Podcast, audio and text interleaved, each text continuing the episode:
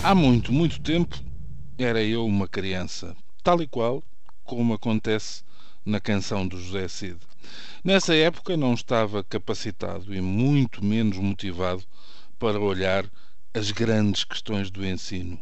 Sempre tive bons professores, uns melhores do que outros, como em tudo na vida, motivadores, disciplinadores, formadores, magnéticos. Fui habituado de casa a não contestar a autoridade dos docentes, exceto em causa de força maior, ou em caso de força maior, perdão, como poderia acontecer num caso de flagrante injustiça. Na medida das suas possibilidades profissionais, os meus pais acompanhavam regularmente a minha escolaridade, conheciam os meus professores e, mais do que tudo, sempre se disponibilizaram para me educar de forma a que não deixasse de confiar neles, os professores. Mesmo com métodos mais arrevesados, havia que acreditar que estavam a dar o melhor que podiam e sabiam para nos fazerem seguir adiante nas melhores condições. Quer isto dizer que só muito mais tarde, já eu não era estudante, infelizmente, comecei a ouvir falar no insucesso e no abandono escolar.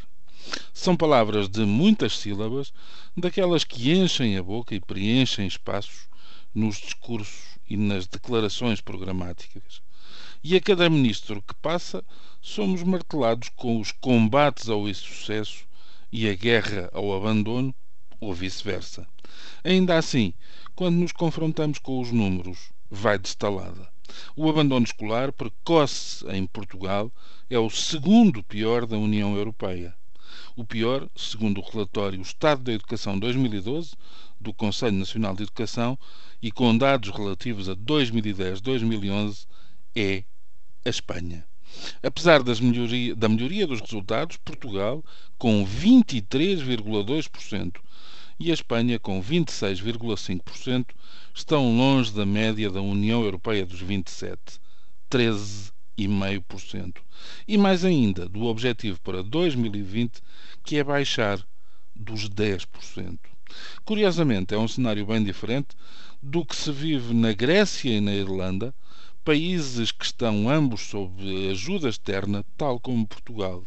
Aí, o abandono escolar é inferior à média europeia. Na União Europeia dos 27, apenas 11 países já atingiram a meta de ter uma percentagem inferior aos tais 10% de abandono escolar. Ou seja, neste caso, não se pode voltar à relação entre a economia e os fracassos, o que está longe de nos deixar aliviados, porque significa que o erro, a chaga, a razão deste desaire está mesmo nas políticas adotadas pela tutela. Tenho como boa a ideia de que numa zona tão sensível como a educação, as toneladas de burocracia, as pressões de subemprego, as cambalhotas que já deu a chamada avaliação, os desnortes programáticos, a indefinição de responsabilidades, a multiplicação de reuniões e o desrespeito repetido por parte de encarregados de educação que começam precisamente por não cumprir o seu cargo, tudo isto é o mais comprometedor para o insucesso e para o abandono, pelo que significa de desconcentração e perda de tempo para os professores. Da mesma forma que sujeitar a educação às mesmas doses de austeridade que se abatem sobre outros setores é um convite formal e inequívoco ao abandono. De resto, ainda recentemente houve responsáveis universitários a reconhecer o problema do abandono escolar ao nível das faculdades por falta de dinheiro para as propinas.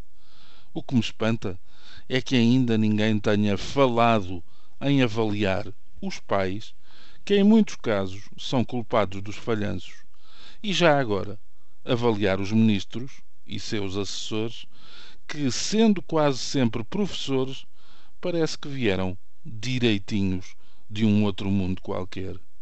Se calhar têm pouca escola desta vida. Bom dia.